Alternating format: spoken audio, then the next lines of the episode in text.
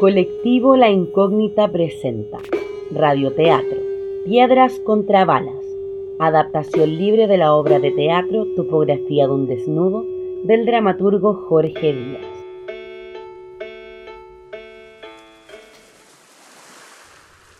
Nos encontramos en la provincia de San Antonio, quinta región, las entrañas del litoral central, Chile.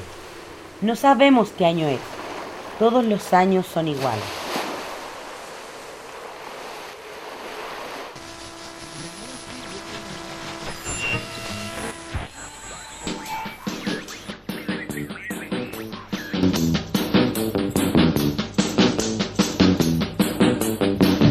Nunca, nunca te diré que por ti me estoy muriendo.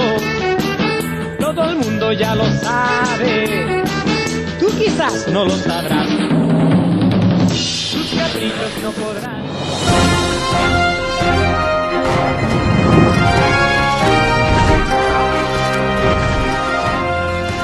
Interrumpimos la transmisión para dar una noticia de último minuto.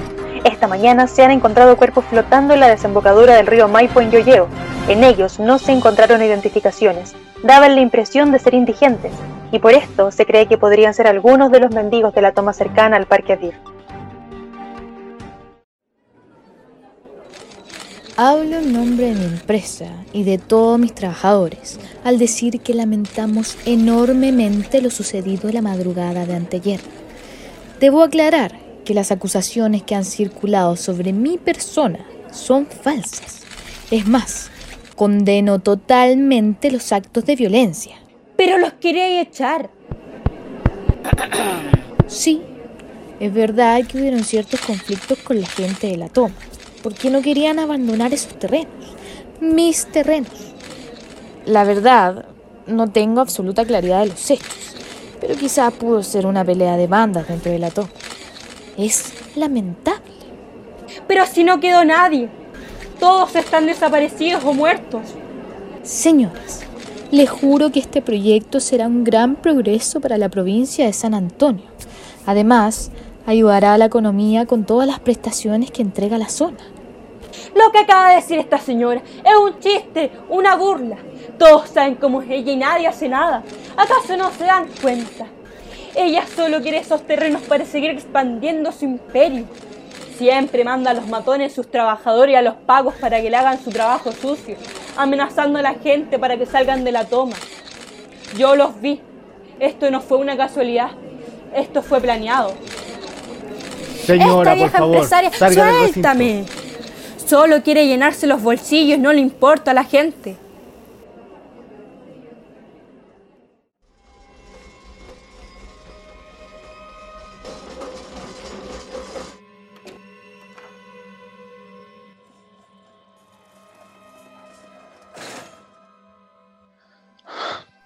No tiene caso. Aún no entiendo por qué debería hacerles autopsia a todos estos mendigos. Simplemente debería dejarlos en el depósito como me dijeron. Estúpidos protocolos. ¿De qué sirve? Si ya se sabe que murieron todos ahogados, no hay mucho que hacer. No creo que alguien venga a reclamarlos tampoco. Son mendigos. Pero... ¿Qué es esto? Son heridas de bala. No, esto fue una masacre. No es la misma información que vieron en la radio. Debo informar cuanto antes de esta situación.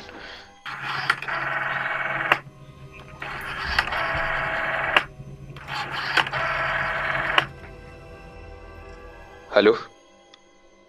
Hola, soy el forense Guerra del Servicio Médico Legal. Llamo para informar sobre los cuerpos de los mendigos encontrados en el río Maipo, ya que al periciar los cuerpos, estos presentaban impactos de bala. Y no cualquier bala, señor. Estas balas pertenecen a la policía.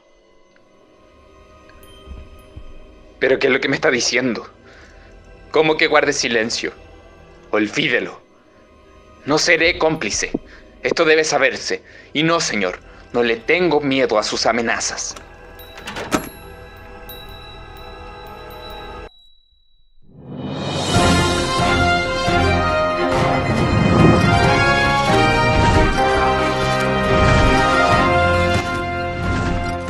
Interrumpimos la transmisión para dar una noticia de último minuto. El forense Guerra, quien llevaba el caso de los mendigos, ha sido encontrado muerto hoy en el Cerro Mirador de Yoyeo, cerca del Cristo de Maipo. Tenemos en directo al teniente Jorquera, haciendo el comunicado en el lugar de los hechos. Escuchemos. Una persona de sexo masculino de aproximadamente 30 años fue encontrado en la zona norponiente del Cerro Mirador. Según los primeros hallazgos, la causa del deceso fue por asfixia, así que estaríamos hablando de un posible suicidio. Las autoridades siguen investigando su caso. Sigue en sintonía.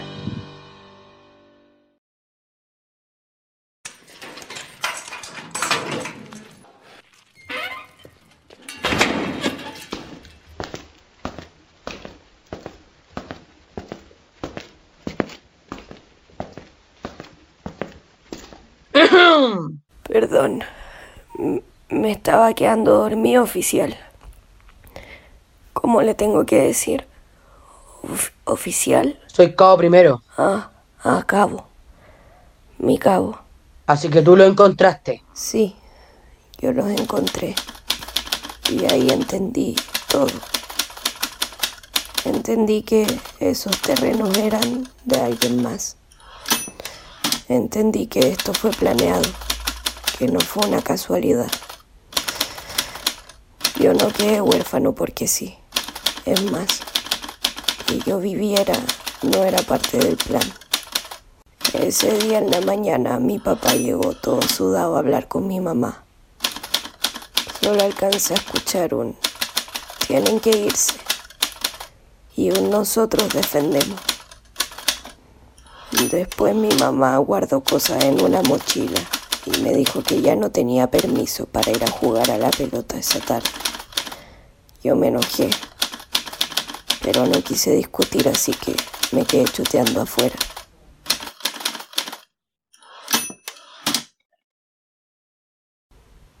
En la noche, como a las 10, mi mamá me puso la mochila y nos metimos al parque de ir comencé a escuchar disparos. La gente gritaba. Mi mamá me dijo que no mirara para atrás. Sentimos que alguien nos seguía. Yo parezco mono, ¿sabe? Soy bueno trepando. Mi mamá me dijo que me subiera a un árbol y que no bajara hasta que saliera el sol. Después de eso no la vi más.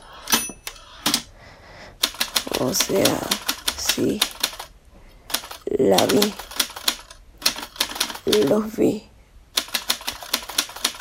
flotando.